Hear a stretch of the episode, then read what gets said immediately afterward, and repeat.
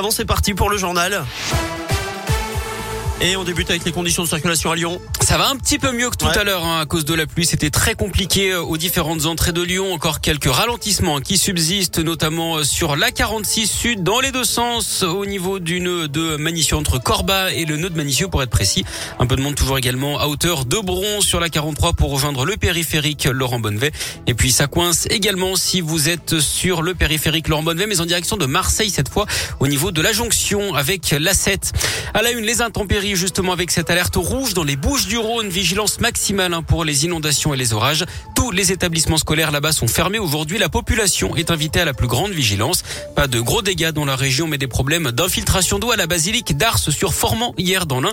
C'est là hein, que repose le célèbre curé d'Ars. Les pompiers sont intervenus pour protéger une fresque et le mobilier. Les Lyonnais n'en finissent plus de pédaler. On vous en avait parlé sur Radio Scoop. Les voies cyclables des Quais du Rhône sont les plus fréquentées de France hein, depuis le début de l'année. Autre record la semaine dernière, l'utilisation des vélos sur une journée le 30 septembre dernier, c'était jeudi. 49 063 locations. Au total, 1 144 228 vélos en libre service ont été loués le mois dernier. C'est plus de 8% de mieux que le précédent record établi en septembre 2020. L'école à visage découvert. Les élèves de primaire de 47 départements sont dispensés de masques hein, depuis ce matin. Chez nous, c'est le cas en Isère, dans la Loire, l'Allier, la Haute-Loire et la Saône-et-Loire. Dans le Rhône, ce n'est pas encore le cas, mais un nouveau protocole sanitaire va être mis en place prochainement chez nous. Les classes ne fermeront plus au premier cas de Covid, mais seuls ceux qui seront testés positifs seront euh, renvoyés chez eux. Ils louaient des logements insalubres dans l'agglomération lyonnaise, détenaient des salons de coiffure clandestins et fabriquaient de faux documents pour obtenir des prestations sociales. 14 marchands de sommeil sont jugés aujourd'hui à Lyon. On compte plus d'une centaine de victimes. Le procès doit durer jusqu'au 15 octobre.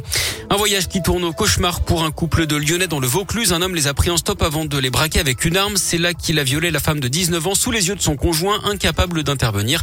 Le suspect a ensuite pris la fuite avant d'être identifié par la vidéosurveillance.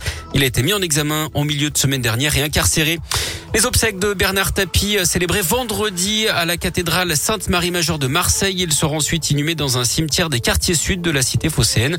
Tour à tour homme d'affaires, président de l'OM, homme politique, chanteur, acteur, il avait eu plusieurs vies en une.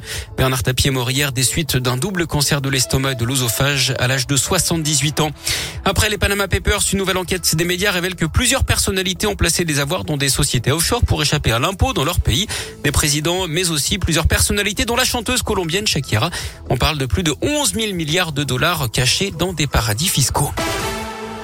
L'actu sport, c'est le foot et ce match nul hier dans le derby entre Saint-Etienne et Lyon. Un partout, les Lyonnais qui sont à dixième de Ligue 1. Et puis en basket, la saison commence bien pour la Svel victoire 83-81 contre les nordistes de Gravelines Dunkerque.